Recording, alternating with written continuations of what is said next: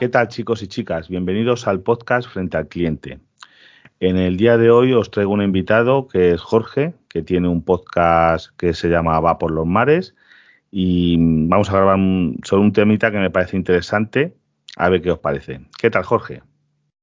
Hola, muy bien, muchas gracias. Eh, gracias por invitarme a tu podcast. Es sobre las diferencias que hay en el carnet de conducir, porque él se ha sacado hace poquito, hace muy poco, ¿verdad? Eh, ha sacado el carnet de conducir. Hace apenas dos semanas, sí. Vamos, eh, más Nobel no puede ser. Eres un conductor Nobel Nobel. y a mí es que me, bueno, él lo comentó en su podcast, y, a mí es que me estalló un poco la cabeza que, porque yo qué sé, nunca te planteas que en otros países cómo son las cosas, los carnes de conducir, claro, tú te imaginas en tu país que todos son más o menos iguales. Yo me imaginé, yo qué sé, yo por películas había visto en Estados Unidos cómo era, un poquito así, no sé cómo es la serie, no sé si sea verdad o no en Estados Unidos. Pero bueno, a ver, cuéntanos un poquito cómo ha sido tu experiencia sacándote el carnet. Bueno, todo empezó eh, en, el, en el confinamiento. Sucedió que pues estábamos obligados a estar en casa y prácticamente te desaconsejaban ir en transporte público a cualquier sitio y nos sentíamos muy limitados, aunque vivimos en una ciudad que tiene campo alrededor y se puede pasear, pues estábamos muy limitados a la hora de movernos. Y entonces eso me picó un poco el gusanito de decir, oye, de una vez vamos a ver si podemos conseguir el coche. Entonces, eh, sería por más o menos por julio de 2020 cuando yo pues ya decido a sacarme el carnet de conducir y empecé a investigar qué es lo que se necesita. Prácticamente tú podrías como ciudadano que residas aquí, da igual la nacionalidad, podrías empezar a conducir nada más solicitando una licencia provisional de conducción, que es lo primero que tienes que tener para iniciar, iniciar cualquier trámite. Entonces ya se supone que con eso, aunque no sepas conducir, aunque claro, si no sabes no vas a hacer nada de esto, pero en teoría ya puedes conducir con cualquier otra persona. A, ver, o sea, yo vamos a ver que me está, que, ¿ves? es que ves, ya es una cosa que no sabía y me está estallando la cabeza. A ver, vamos a ver, y vamos a imaginar que yo nunca he cogido un coche. Eh, no es el caso, pero bueno, yo no he cogido nunca el coche. Me voy a Inglaterra, o imagínate, llevo viviendo allí un año, dos años, no sé. Vamos a ver, solicito esa licencia y, o bueno, imagínate que he conducido, yo qué sé, por, el campo, no, no sé, algo. ¿Con eso podrías eh, conducir? Sí, el único requerimiento es que tendrías que tener al lado de copiloto o en el asiento trasero a una persona que tenga una licencia que le llaman aquí full license, que es como licencia completa. Pero ah, claro, eso no garantiza en realidad.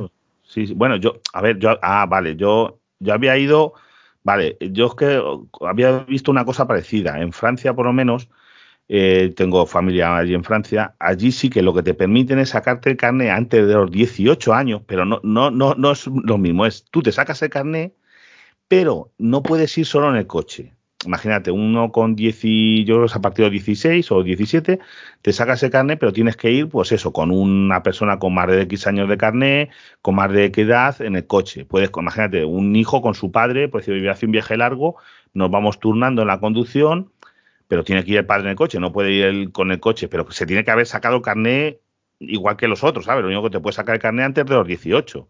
Pero ahí, o sea, sin tener carnet, con tal de que vaya una persona, Sí, y se hace responsable. Luego también sí, sí, claro, sí, sí, te obligan a, estar en el seguro. Sí, sí, Entonces, bueno, ya es. Y el único requisito que hay es que no puedes conducir en lo que son las autovías o autopistas. Aquí es que. Pues yo incluso para practicar no pude practicar en autovías o autopistas porque el único requerimiento es que tengas ya tu propio carnet. No sé en España. Ah, no, no, en España no vas a. Mira, a ver, en España vamos a ver. Tú te quieres sacar el carnet de conducir, eh, lo podrías hacer por libre, o sea, pero normalmente nadie lo hace por libre porque es mucho más complicado. Entonces tú tienes que ir a una autoescuela. En esa escuela de conducción, pues te, primero te dan las clases teóricas para probar lo que es el examen escrito, el examen teórico, y luego dar las clases eh, para el examen práctico. En el examen práctico tú vas en el coche con, un, con el instructor, con tu profesor, que va a tu derecha, bueno, aquí al revés, pero a la derecha, pero lleva un doble mando. Ese coche lleva dobles pedales, ¿sabes? Tú llevas los pedales de eso y él también lleva pedales. El volante no, el volante solo tiene uno, lo que pasa, claro, el conductor con la mano, si ve una cosa peligrosa, te puede coger. Y, lleva esos pedales para que tú, por ejemplo, él puede frenar. Para que tú no frenes o ni te acelerar, él puede manejar el coche desde el lado derecho. Pero puedes ir por autovía, puedes ir Hombre, hay algunos sitios que no te permiten, pero cuando, cuando estás dando clases, como en el centro de la ciudad de Madrid y cosas de esas, ¿sabes? Pero son cosas muy particulares, ¿no? Te, te permiten circular por carreteras, por autovía, por ciudad, por todos sitios, cuando estás aprendiendo con el, con el, con el instructor. ¿Sabes? Eso. Ajá. No, pues aquí ya lo que te digo, con esta credencial eh, temporal, pues ya te abre. Y uno, yo creo que hasta podría, si uno fuera no sé, trabajar en un sitio que no se moviera mucho, quizá en una granja, pues si va a trabajar con su padre podría estar años tranquilamente con esa licencia temporal que debe costar unas 40 libras y no tiene que hacer nada más y poco a poco ir aprendiendo y sin prisa, la verdad. Sí, claro, yo eh, me imagino que eso será pues para casos como esos, que tú, es aquí en España, por ejemplo, mm, tu padre no te puede dar clases. O sea, imagínate, un padre o un hijo. Mucha gente lo hace. Mucha gente coge a sus hijos, su coche y se va a un polígono, a una zona de eso y lo hace, pero eso es ilegal. Eso es totalmente, si te pasa a la policía, es ilegal, porque tú aquí, para darte clases a alguien, tendría que tener, existe una figura, eso no lo conoce mucha gente, pero existe una figura de, de que un familiar te dé clases. Tiene que ser familia y no sé qué, pero tendría que tener un coche adaptado. Tendría que tener un coche con doble pedal. Nadie se va a adaptar un coche para darle clase a, a nadie, porque en vez de llevar una L de color azul, que son las que llevan las autoescuelas, el coche de autoescuela lleva una L en fondo rojo. Y, o, por ejemplo, el que lleva aquí el, no sé si ahí tienes que llevar L. Aquí cuando tú te sacas el carnet, durante los dos primeros años, tienes que llevar pegado en el coche, en la parte de atrás, una L sobre fondo verde. No, aquí la L solamente la puedes llevar si estás practicando antes de tener tu eh, carnet final. O sea, si yo estuviera, por ejemplo, dos años practicando con amigos o con mi padre, pues entonces tendría que tenerla, pero es ilegal tener la L una vez ya tengas tu, tu propio carnet. Pues no, aquí no, aquí al contrario, aquí tú tienes que llevar la L pegada en el coche y si no la llevas te pueden, te multan, como te parece la policía, durante los dos primeros años. Hasta que han pasado dos años desde que has obtenido el carnet, tienes que llevar la L para que, los, en teoría, los otros conductores vayan con más cuidado. Eh, ¿Sabes para qué, para qué sirve eso? No sirve para eso, sirve para que como te vean que llevas la L y en un semáforo no salgas, vamos, haciendo ruedas ahí, dice, te empiezan a pintar, este, este es la L, dale ahí, vamos, es para lo que vale la L. No, es bastante curioso, sí. Pues mira, una vez tienes este carnet, eh, ya puedes, tienes que hacer el examen teórico y el práctico. Pero no existen las autoescuelas aquí como tal. El examen teórico lo tienes que sacar tú por tu cuenta. Tienes uno, te puedes comprar por, pues eso, unas 30 libras, un lote que son tres libros, el código de circulación y de señales. Luego otro que te explica más o menos cómo se conduce a nivel teórico, que sí que te dice cómo tomar las rotondas, eh, cómo posicionarte en la carretera cuando vas a girar a la izquierda o a la derecha. Y ya otro de un poco más práctico, que te sirve para, cuando hagas tu examen práctico. Entonces, cuando tú te sientes preparado, sacas eh, la cita para el examen teórico y una vez lo has aprobado, a partir de entonces tienes dos años para sacarte el práctico también a tu propio ritmo. Pues ves, aquí ves eso diferente. Aquí te podrías presentar por libre. Existe esa figura de presentarte por libre, porque esto se hace en la escuela de tráfico, pero mm, ya te digo, tiene que ser un 0,001% de gente. Aquí tú vas a la autoescuela y ellos te dan clases. Normalmente ellos tienen aulas y te dan clases, te explican estas cosas. También te dan los libros, te tienes que estudiar. Eh, te, dan test, eh, o sea, te hacen test. hoy en día se hacen casi todos por ordenador, pero antiguamente se hacían en papel. Yo cuando yo que ya tengo carnet hace muchos años, tendré 25 años, eh, por ahí llevo, eh, ya con mi primer carnet, que tengo unos cuantos carnets. Me he ido sacando con el tiempo, me he ido sacando más. Pero, pero funciona de esa manera. Ellos te dan, ¿sabes? Unas charlas sobre lo que dices tú de rotonda, no sé qué, te lo explican. Te, solamente dan clases y luego hacen muchos test. Y luego te presentas eh, al examen eh, teórico, Y bueno, antes del examen teórico, aquí hay una cosa, que es el examen psicotécnico. Que ahí no lo tenéis, que es una, eso a mí me estalló la cabeza. Yo, de verdad, cuando tú lo dijiste, el examen, que a mí me estalló la cabeza. El examen psicotécnico, para que te hagas una idea, es, se hace en un centro médico, en una clínica médica que son especializadas en esto, ¿no? Te voy a decir en todo lo que consiste. Pues tú llegas allí, te hacen unas preguntas sobre la salud. Oye, usted mm, está bien de salud, usted está operado de algo, usted tiene, yo qué sé, diabetes, hipertensión, alguna cosa de esas. Tú contestas unas preguntas, te toman la tensión arterial, te ponen un esto, te toman la tensión, incluso te pueden escultar el corazón, a ver si tú tienes un... A mí me han hecho, escultar, escultar son médicos. Luego te hace un examen de la vista, pero un examen de la vista mm, completo, ¿sabes? De un ojo, otro ojo, uso de colores, para ver si distingues, sabes, tienes daltonismo, si distingues bien los colores. Incluso en algunos sitios de deslumbramiento, ¿sabes? Te ponen una luz que te da un fogonazo, imagínate como si fuera un faro de un coche de noche, y luego tienes que ver las letras, después de estar deslumbrado. O sea, tú fíjate, por si tienes algún problema en la vista mm, con eso, ¿sabes? Porque a lo mejor hay gente que es fotosensible y le dan un fogonazo y no ven dos minutos. Una vez eso, luego pasas a un examen de oído te meten en una cabina, te ponen unos cascos con unos pitiditos. No sé si te han hecho alguna vez un examen de esos de oído. No, no, no, pues no, no me refiero con el carnet, sino con otra cosa. A mí es que, yo qué sé, cuando la gente no oye bien, pues te ponen unos pitidos ahí, y no sé qué, pero unos tonos, ¿sabes? Unos tonos de tantos hercios, no sé qué, y tú pues tienes que pulsar unos botones cuando lo oyes, ¿sabes? Eh, tú estás dentro de una cabina insonorizada, vale. Después de eso, te hacen otro examen que es de coordinación. Por ejemplo, imagínate, es como una especie de videojuego. Tú tienes como dos, dos bolas en una pantalla de ordenador y con una mano controlas cada bola, con unas palancas. Y una bola a lo mejor se va a la izquierda, una es como si fuera una carretera y tienes que mantener las bolas dentro de la carretera. Y a lo mejor una mano, una bola, una carretera se va a la izquierda, la otra a la derecha y tienes que controlar al mismo tiempo las dos manos. O sea, una bola por un lado, otra bola por otro y tú, y claro, si se sale, empieza a pitar, pi, pi, pi, pi, pi, y tú ahí. Luego tienes otra prueba que es, por ejemplo, imagínate, una bola entra en como si fuera en un túnel y tienes que calcular a la velocidad que va a cuándo va a salir del túnel.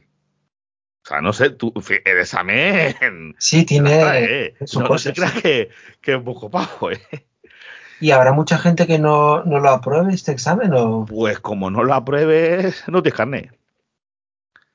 Si no lo apruebes, o, o, tienes limitaciones, ¿sabes? Por ejemplo, si tú lo que el oído, si tú el, hay personas que son sordas y pueden conducir, pero te van a dar un informe que tú tienes que llevar una en el coche, unas cosas, tienes que modificar el coche con con unas, por ejemplo, unos espejos, igual que imagínate, ahí te eh, imagina una persona en silla de ruedas para, para eh, paralítica. Sí. En ahí eso, claro, le van a examinar y van a decir, usted está en silla de ruedas, pues te va a hacer un informe que tú tienes que llevar un coche adaptado con unas limitaciones, o imagínate que te falta un brazo o te falta un ojo.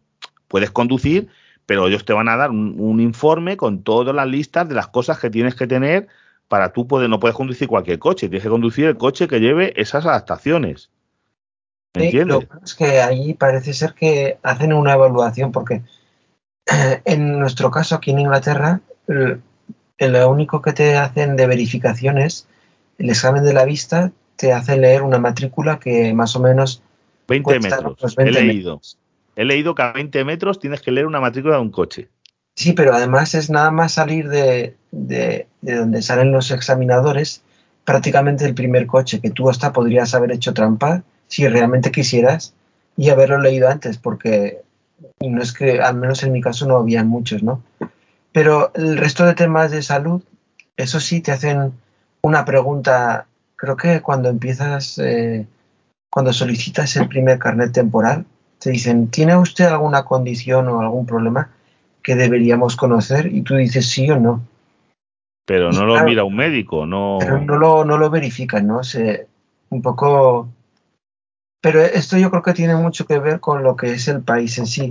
Tú esto no lo, no lo debes saber, pero porque lo debes tener dado por sentado. Pero en España yo recuerdo que en las empresas es obligatorio hacerte una revisión anual. Sí, sí, correcto, correcto. Revisión de salud. Y es una cosa muy buena. Aquí no, aquí eso no existe y ves ese, ese tipo de control y yo creo que es hasta cuidado por el empleado, pues, o tomarse las cosas en serio. Aquí no. Y aquí lo, lo puedes ver, ¿no? Que la gente a lo mejor puede acarrear problemas de salud que bien tomados a tiempo podrían ser menores y, y no existe. No, no, eso es, es que me, yo lo de que, de verdad, lo de que no te, es que me parece básico el, el que te miren, porque es que para conducir necesitas unas actitudes físicas, ¿sabes? Incluso dependiendo de las actitudes físicas, por ejemplo, mira, aquí después va con la renovación del carnet. Eh, aquí cuando tú te, el carnet te caduca, tienes que volver a pasar este examen. O sea, no, no, no eso. En cambio, yo he leído, no sé si no me dirás, que ahí en Inglaterra hasta los, hasta los 70 años. Que el carnet es hasta los 70 años, tienes que renovarlo o algo así. No, a ver, sí se renueva cada 10 años, pero solo la fotografía. Sí, sí, pero y, y pagar y ya está. Ah, sí, eh, pagas la tasa, la fotografía y luego dices, ¿hay algo en su salud que haya cambiado? Sí, no. Y entonces, si dices que no, pues ya está. Ya está. Pues aquí ya te digo, aquí te digo, aquí es que, porque a lo mejor la gente es más honrada, yo no lo sé. Pero aquí en eh, España, ¿cómo hicieran eso?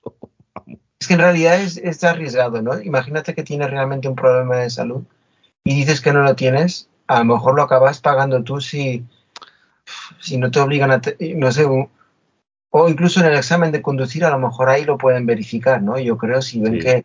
Hombre, sí, que sí está muy mal, pero, pero te no digo solo que lo evidente, claro. Claro, pero es que hay cosas que yo, es como, imagínate, yo no sé, ahí, por ejemplo, habrá controles de alcoholemia, igual que hay aquí, de drogas.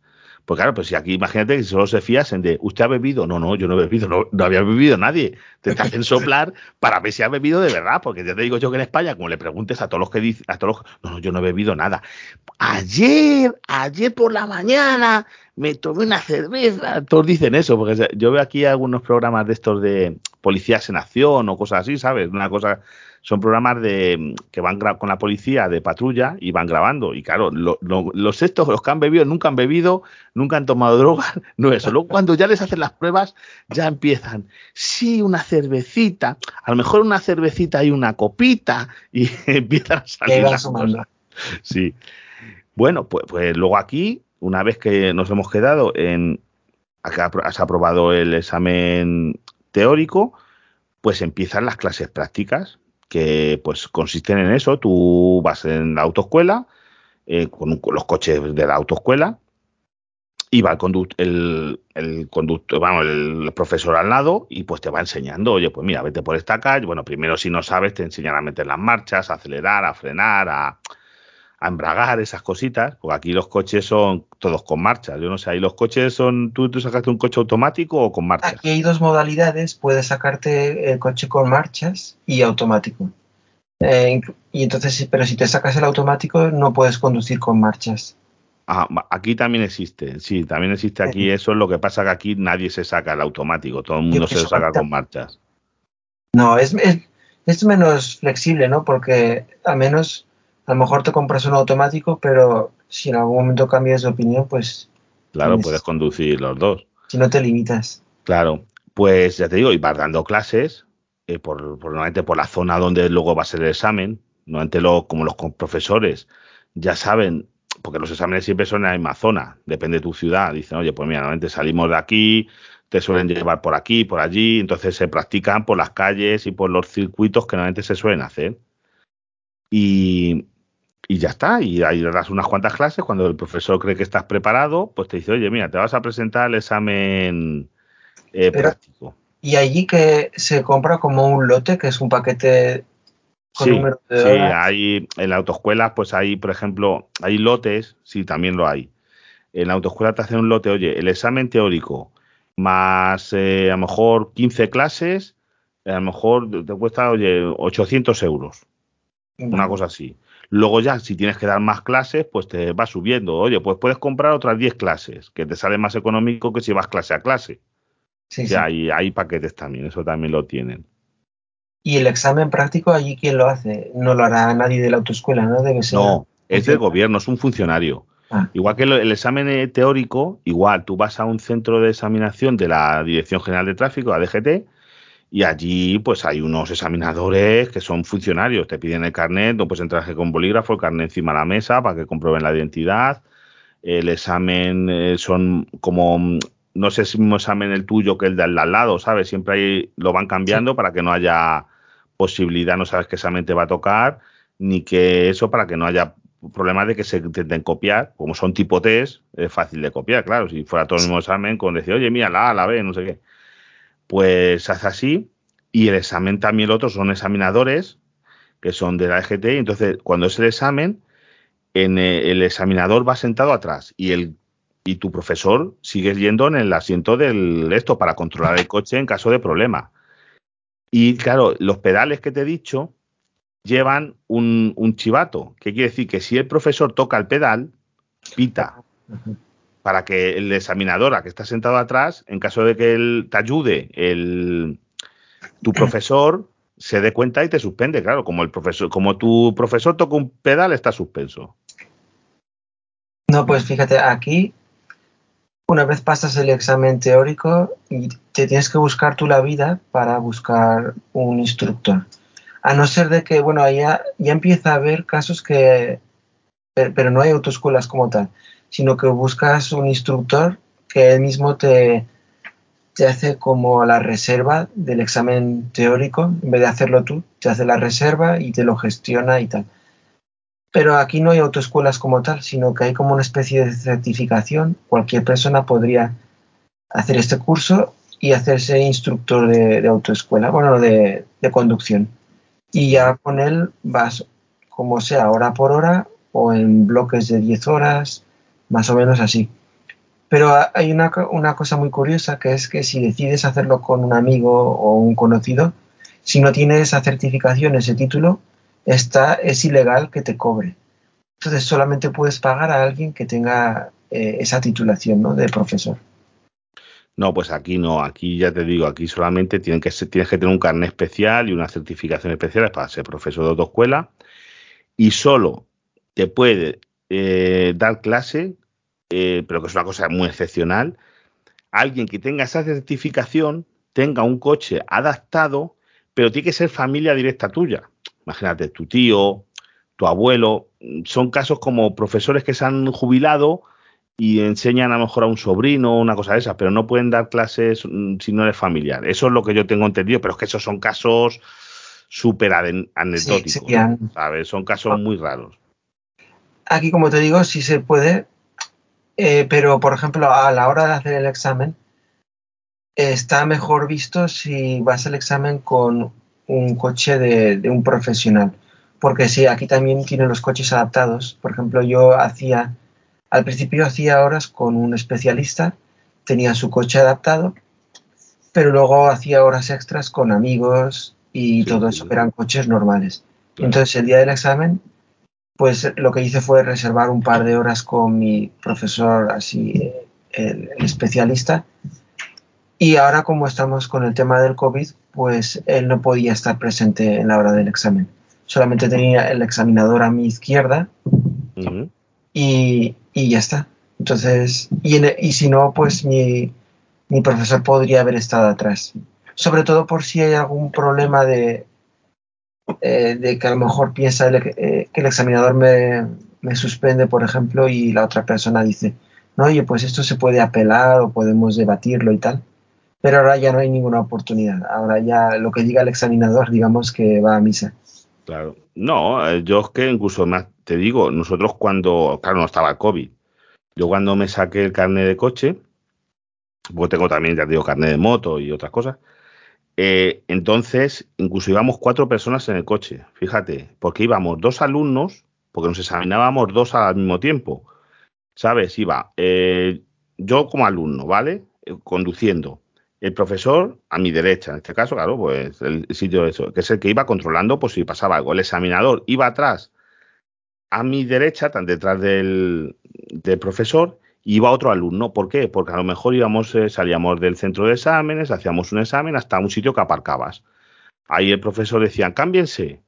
Me bajaba yo y en mi puesto se subía otro alumno. Y ese hacía su circuito y volvíamos al centro de examen. O sea, hacían dos exámenes en el mismo, en la misma tanda. sea, aprovechaban para hacer a dos alumnos de ese mismo profesor, de esa misma autoescuela, claro. Porque los exámenes aquí se hacían a lo mejor los martes, yo creo que eran los martes, y todas las autoescuelas de, esa, de la ciudad donde yo me lo saqué, eh, hacían el carné a la vez, ¿sabes? A lo mejor había 10 autoescuelas, cada a lo mejor muchas con dos, había 30 coches para examinar durante toda la mañana. A lo mejor se examinaban, yo qué sé, 100 personas en una mañana. Era una cosa, estaba toda la ciudad llena de coches haciendo prácticas.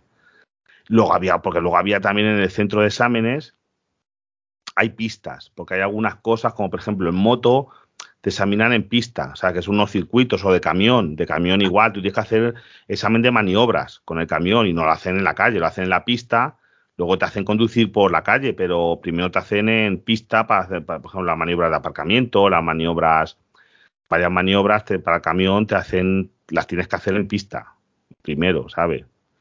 Sí, no, pues aquí, como te digo, ahora con, con Máximo estábamos eh, dos personas ahora por el COVID, salvo en casos excepcionales que podía haber una tercera persona, que es que de vez en cuando ponen como una especie de auditor que eh, vigila al examinador. Al examinador.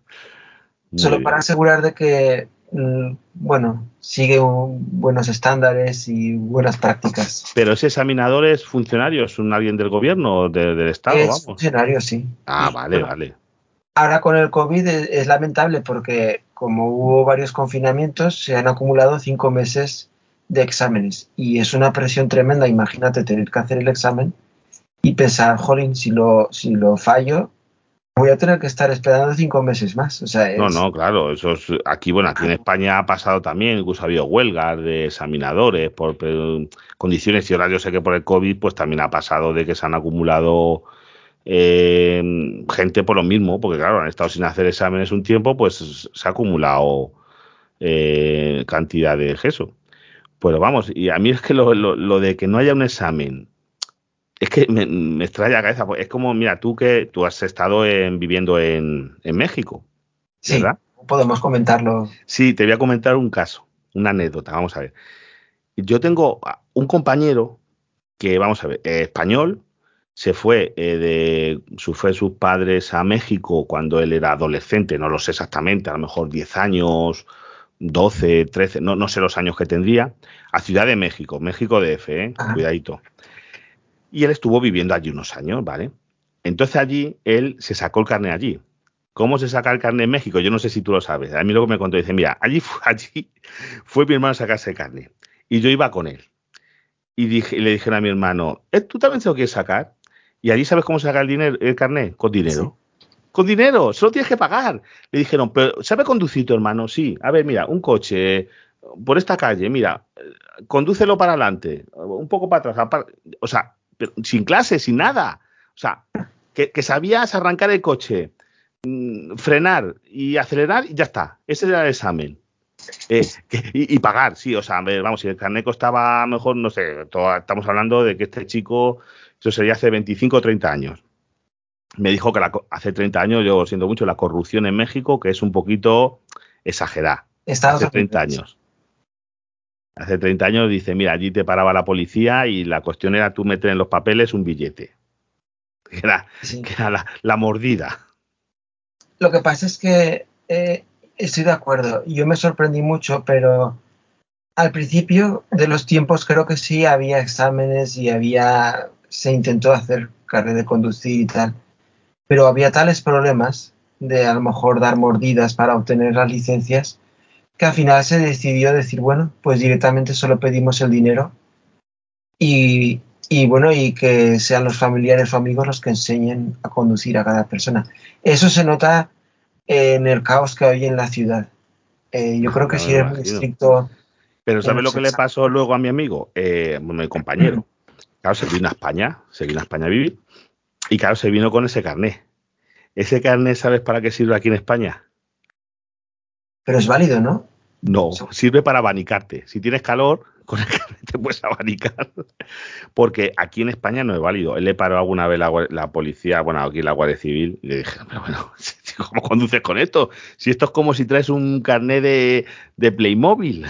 esto no, esto es de juguete. Esto aquí no vale, no tiene acuerdo. Como allí no hay, no está arreglado, no tiene acuerdo con España. Y sabe, se tuvo que sacar aquí el carnet, se lo tuvo que sacar. Y él, sabía conducir, vamos a ver, él conduce y nunca tiene un problema, porque él, oye, pues aprendió a conducir allí. Aquí en España se sabía las normas de circulación, yo qué sé pero se tuvo que examinar luego con el tiempo aquí en España porque es que iba sin carné. Se tiró 10 años conduciendo en España, le pararon un par de veces y no acabó en la cárcel porque les contaba la historia. Oye, mira, yo que ven, no sé qué, yo que me saqué allí. Y ya le dijeron, le dijeron la, como le conocían, la, policía te termina conociendo y dice, oye, mira, sácate carné, te damos un tiempo, pero como no te lo saques, te vamos a, no, no cojas, o no cojas el coche más, o sácatelo, te damos aquí unos meses, así en plan amigo, pero sácate carné porque es que no vas a meter un, un lío a los demás, como tengas un accidente, ¿qué, ¿qué hacemos? Pues claro, él no podía tener ni siquiera un seguro ni nada a su nombre, si tiene un, porque no, es que ese carné no valía. Eso sí lo veo más, más peligroso. Si tiene un roce, aunque sea, pues. Claro. Era un problema y no se lo tuvo que sacar y le costó, ¿eh? Porque cuando ya sabes conducir, sacarte el carnet muchas veces es difícil porque tienes vicios, vicios de conducción, claro, porque dices que si voy con la mano aquí, no sé qué, no sé cuánto. No, no, no, conduces como te enseñan en la autoescuela, que es no, con las manos aquí en el volante, el no sé qué. Tienes que mirar cada 30 segundos o por los espejos, para arriba, para abajo. Pues eso cuando ya sabes conducir no lo haces. Claro. No, pues el carnet de México sí es válido en Inglaterra eh, durante un año. Eh, claro, sí, en España también. Sí, vamos a ver, sí es cierto. En España también, ah. pero claro, él ya llevaba aquí, se había vuelto de México a lo mejor hacía 7, 8 años. Vale, vale. Claro, y, no, y se seguía con el mismo carnet.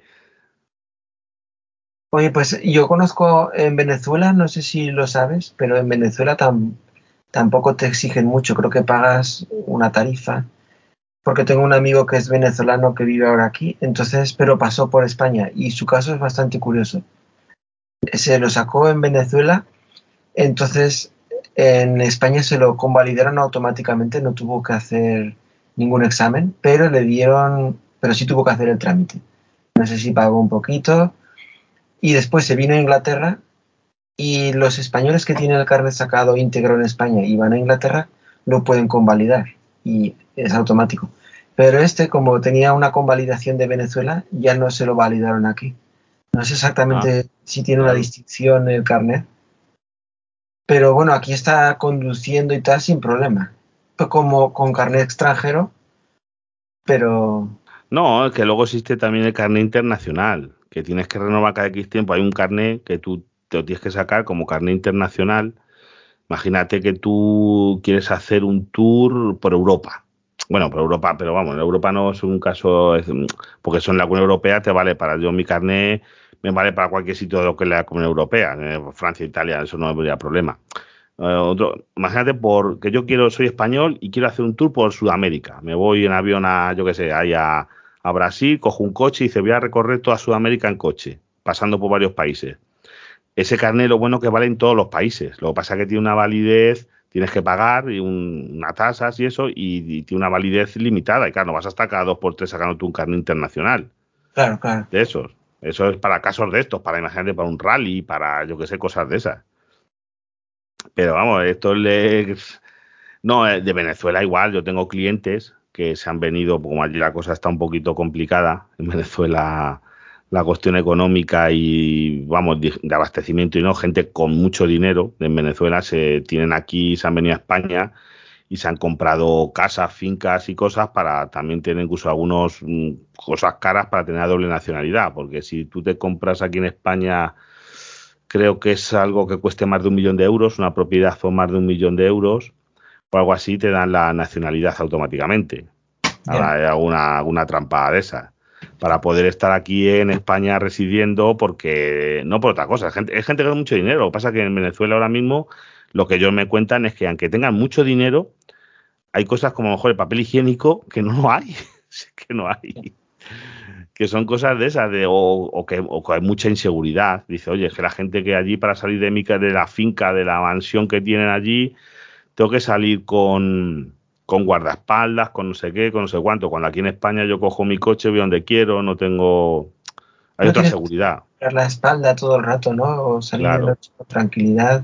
Claro. Eso no se, no se compra con dinero en realidad. Efectivamente, por eso dice, yo estoy aquí, se pasan muchas épocas aquí en España por eso, por ese motivo. Pues nada, oye, yo creo que ha sido muy interesante, ¿eh? No, tampoco queremos alargarlo mucho. Fíjate, estaba viendo, porque digo, ¿qué impacto puede tener la diferencia entre sacarte el carnet eh, en España o en Inglaterra? En el número de accidentes mortales que puede haber.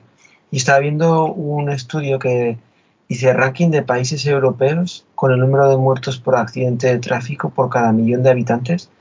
Y la, Unión Europea dice que es 49 eh, muertos ¿no? por cada millón. Eh, y el Reino Unido tiene 28 y España 39. Entonces... Pues fíjate, pues mira que en, teoría dirías, oye, en España ponen más cosas y tiene que ser más seguro. Pues no, está visto que no. No somos mejores conductores. Manso, aquí, aquí en España te digo una cosa, el, pues llevo muchos años conduciendo y un auto y encima trabajo al lado de una carretera de mucho paso.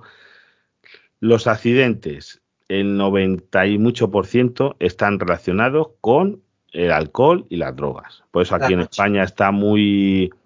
Aquí en España la gente todavía cogen, cogen el coche, están beben y cogen el coche. Pues te lo digo yo, porque es que yo el trabajo, tú sabes, yo trabajo en un bar.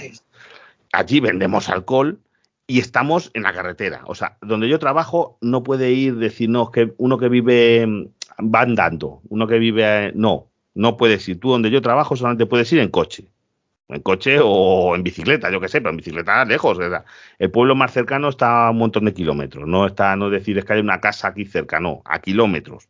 Estamos hablando que a lo mejor el pueblo más cercano está a 10 kilómetros. Eh, entonces tienes que ir en coche y la gente bebe y la gente se va conduciendo. Sí, sí, sí. Y pasa, claro, claro que vaya accidentes, ¿cómo no los va a ver? Sí, sí, sí, la gente va así, pues normal. Yo aquí le echo mucho la culpa al alcohol y después en cambio está muy penalizado el exceso de velocidad y la velocidad mm, hombre no vas a ir a 200 por la carretera pero muchas veces eh, hay autovías entonces digo yo que eso soy un pensamiento que hay autovías que no tienen tráfico rectas con buena visibilidad con buen clima con sol no sé qué cada 120 a mí es que me da sueño ¿sabes? yo ya me conozco el camino vas a 120, me duermo.